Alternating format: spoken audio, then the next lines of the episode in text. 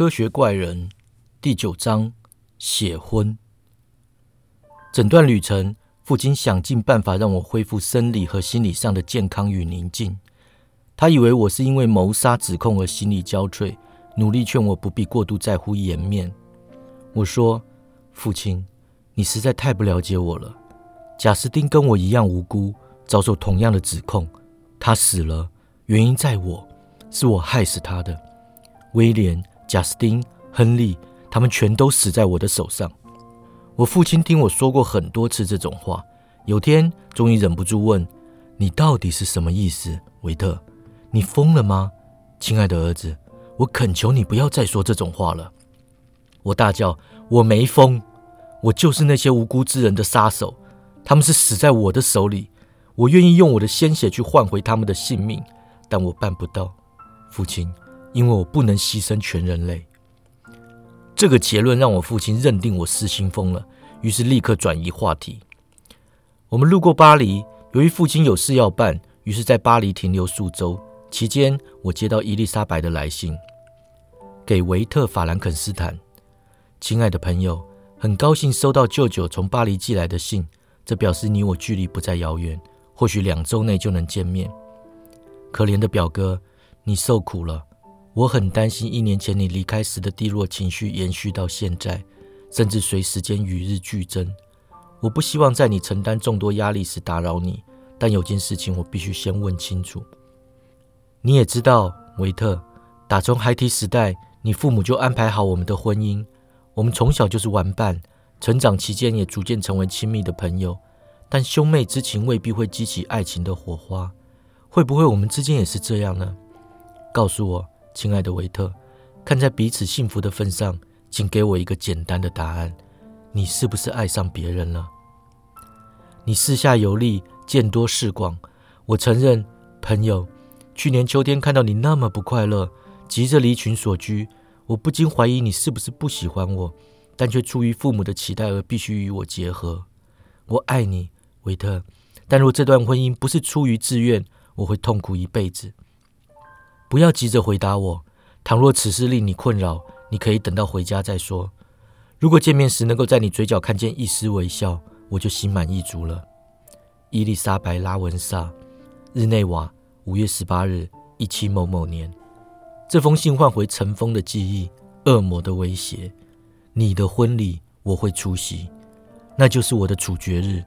婚礼当晚，恶魔将会竭尽所能摧毁我，但我会奋战到底。如果他赢了，我终将安息，脱离他的魔爪；如果他死了，那我就生活自由。哈，什么自由？一无所有的自由也算自由吗？不，至少我还有伊丽莎白。我回信给伊丽莎白，语气平静，深情款款。亲爱的女孩，恐怕我们享受不了多少幸福时光，但你是我唯一的幸福来源，请打消那些毫无来由的恐惧。我这辈子只有你一个女人，我将会为你尽心尽力。我有个秘密，伊丽莎白，可怕的秘密。我们结婚隔天，我会把秘密告诉你，因为我们之间不会存在任何秘密。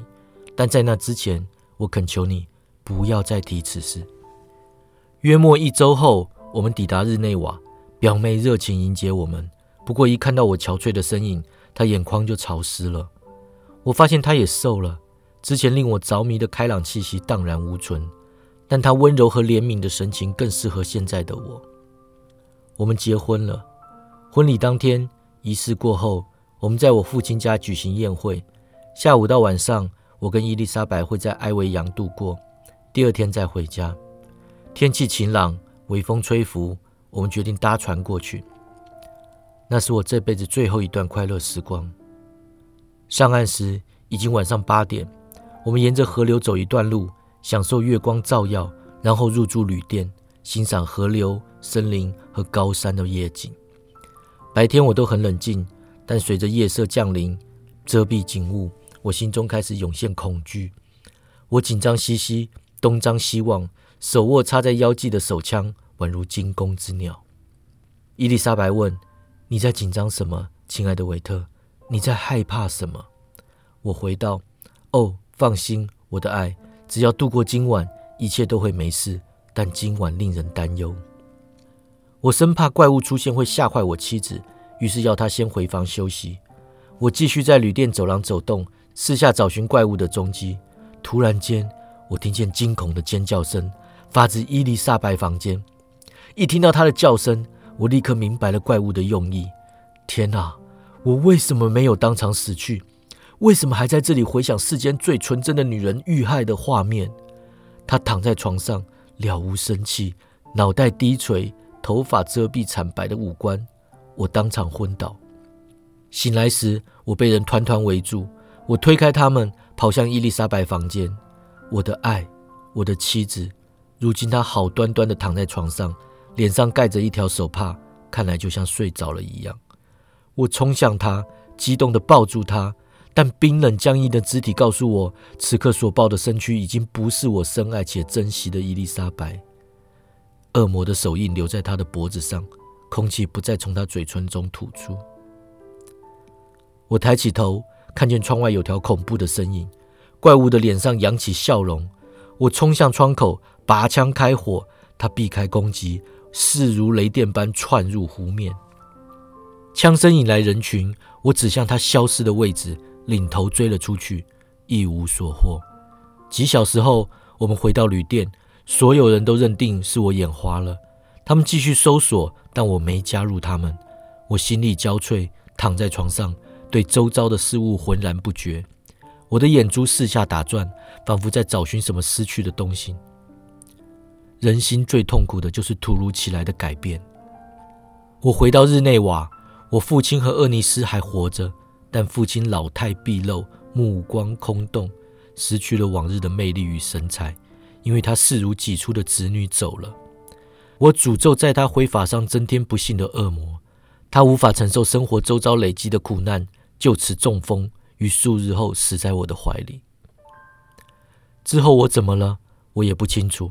我失去意识，只记得锁链和黑暗。有时我梦到花园、溪谷和童年好友。但醒来后却发现自己身处地牢。几个月后，我终于获释。他们说我发疯了。那几个月里，我都住在隔离牢房里。但若恢复理智的同时没有恢复复仇的决心，自由对我来说就毫无意义。我的恨意并非毫无作为的期待。我开始设想该如何捕捉他，并于获释一个月后去找城里的刑事法官。我把一切都告诉他，要求他派出人手搜捕怪物。法官一开始难以置信，不过很快就被我的故事吸引。我看着他神情变化，有时骇然颤抖，有时目瞪口呆。听完后，他对我说：“我会竭尽所能，只要能力所及，我一定会把他绳之以法。但是根据你的描述，我担心我们抓不到他。你应该做好失望的心理准备。”我说：“我不接受，我的复仇对你无关紧要。”但却是驱使我的灵魂存在唯一的动力。你拒绝我的要求，我就只剩下一条路，就算赔上性命，我也要杀了他。对日内瓦的法官而言，我的决心只与疯狂无异。他像护士安抚小孩般安抚我，把我的故事当成疯子的幻想。人啊！我喊道：“如此自以为是，究竟有多无知？你根本不知道你在说什么。”我夺门而出。展开追杀怪物的旅程，怪物处处留下线索，引领我的脚步。我在地中海看见怪物躲上前往黑海的船，于是登上同一艘船，但他还是逃走了。我不知道是怎么办到的。我跟随他的足迹抵达俄国，向农民打听恐怖传说。雪花落在我的头上，他的脚印陷入白色的平原中。我们持续北行，气温越来越冷，积雪越来越深。人烟稀少，河流结冰。我来到陆地尽头，瞭望无尽大海，冰封之海。我驾驶狗雪橇，在冰天雪地迅速移动。我不知道怪物是否也有同样的交通工具，但我发现我在逐渐逼近，与它相距约莫一日之遥。我的狗一只一只的死去，我也陷入绝望深渊。接着，我发现你的船停在海上，于是决定放手一搏。哦。我的引导圣灵究竟何时才要让我休息？还是说我必须死，而他会活下去？如果我死了，答应我，瓦顿，不要让他逃走。答应我，你会找出他，取他性命，帮我报仇。但我敢胆要你接手我的朝圣之旅，承受我所承受的苦难吗？不，我没有那么自私。当我死后，如果他出现了，千万不要让他活下去。他口才好，极具说服力，从前连我都被他说服过。他的灵魂和外表一样丑陋，充满背叛与恶意。不要听他鬼话，呼唤威廉、贾斯汀、可乐瓦、伊丽莎白，我父亲，还有悲惨的维特之名。一剑刺穿他的心脏，我会待在附近引导你的剑。待续。